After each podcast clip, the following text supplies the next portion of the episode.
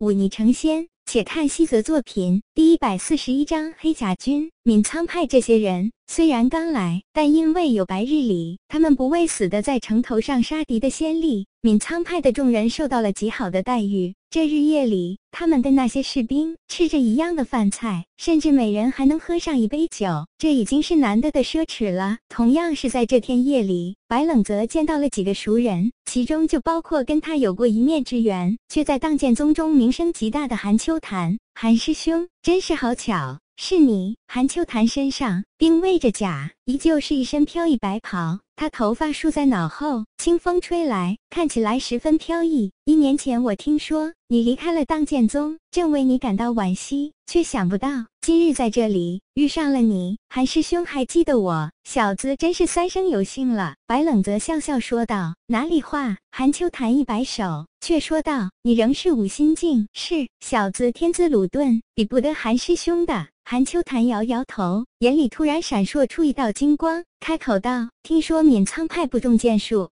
却独修剑艺，更是听说你拜了那一剑斩落吕天志的龙宇为师。这一年时间，想必你在剑艺上颇有精进。来来来，我们两人过过招，我只用三分力，如何？”白冷泽摆摆手，苦笑道：“韩师兄，别埋汰我了，你堂堂五尊境高手，跟我较什么劲？不怕传出去别人笑话？”吗？韩秋潭眼睛一瞪，抬起下巴说道：“我岂是那种被别人看法束住手脚之人？韩师兄洒脱，这一点小子是知道的。不过小子确实没兴趣跟韩师兄过招，还是等小子晋级武灵境之后再说吧。”韩秋潭闻言，脸上露出几分惋惜之色，不过略一沉吟，还是点点头说道：“也好，这一战便先留着，你我师兄弟难得见一次，来为兄敬你一杯酒，师兄。”客气，白冷泽饮下杯中酒，顿了顿，问道：“王维鹤师兄这一年来过得可好？”当然，韩秋潭笑着说道：“说起来，这家伙还真是有福之人。他上次夺了那论剑魁首，我又闭关潜修，提升境界。”整个大剑平都快要以他为尊了。他这一年来与那小剑平的苏师妹情投意合，感情日增，日子过得当真赛过活神仙了。说这话的时候，韩秋潭笑容坦荡，只是将之当作笑谈，并没有丝毫记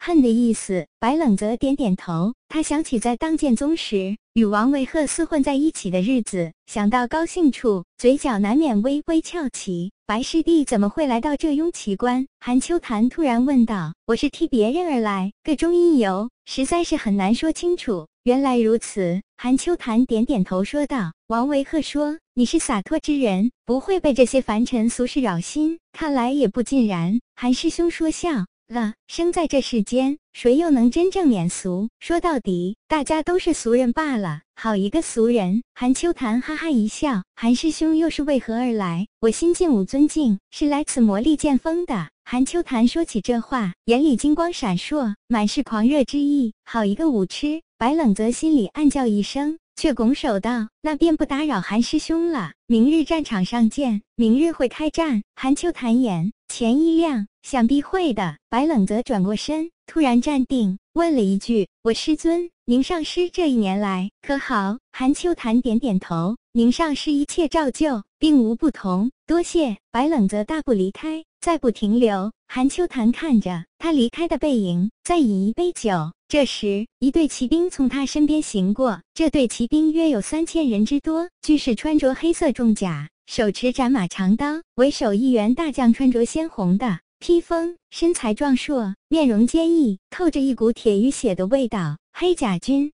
韩秋潭看了看这队，哪怕行进中也丝毫不乱，充满着沉默与肃杀的骑兵，微微点头。不愧是有着北地第一铁军名号的军队，果然不俗。他看着这支黑家军一路朝南出城门而去，便在此时，一名身穿银甲的将军出现在他身前。韩秋潭看到那人，嘴角泛起一抹笑意，叫了声袁师兄。袁乐点点头，随我到苏将军大帐，有点事安排你来做。韩秋潭点点头，将手中酒杯放下，直起身子，朝着城北走去。第二日，果如苏七雷所料，蛮人一早便涌到雍齐关外，三通鼓响，便展开了疯狂的攻城战。得知消息的梁军早已在城墙上等候，一时间箭矢如簧，喊杀震天。蛮人也终于不再只是搭几架云梯了事，而是动用了自己真正的工程器械——登城车。这种登城车。乃是用坚木打造，高三丈开外，外表披布易燃的皮革，顶部有铁板覆盖，可以挡箭矢。攻城时又是一名身穿铁甲的力士，将登城车推到城墙下，然后蛮人从车内的木梯爬上大车顶端，掀开铁板，便可直抵城头。看到这四五架登城车被推过来，苏七雷脸色阴沉下来。所有长弓手准备，箭上火油，先射推车人。传令兵一声令下，城墙之上便是万箭齐发。大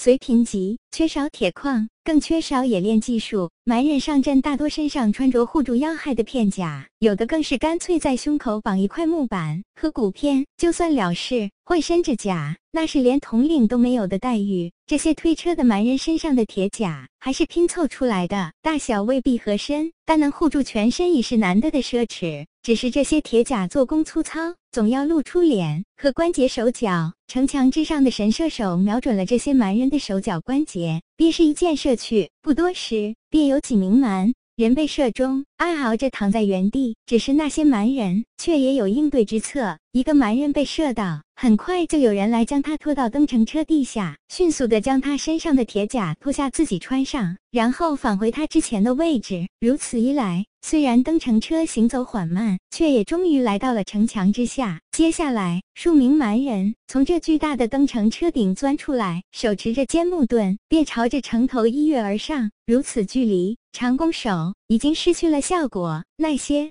枪兵补上他们的位置，长枪连戳，便将几名蛮人刺死在城头。只是那些蛮人悍勇无比，身上中了枪，却咬牙将那长枪握住，用力的将城头之上的枪兵拽过来，接着便狞笑着一刀剁死。如此一来，城头的伤亡变大了起来。苏七磊皱眉看着城头惨烈的肉搏战，朝身边的袁队点了点头。袁队眼中闪过一抹嗜血的光芒，抱拳下了城头。阿皮路正淡漠的看着几架登城车上的蛮人与城头梁军厮杀，右翼却陡然传来一阵骚乱。他扭过头去，就看到远处一股黑色的洪流迅速碾压而来，是黑甲军。阿皮路的瞳孔陡然收缩。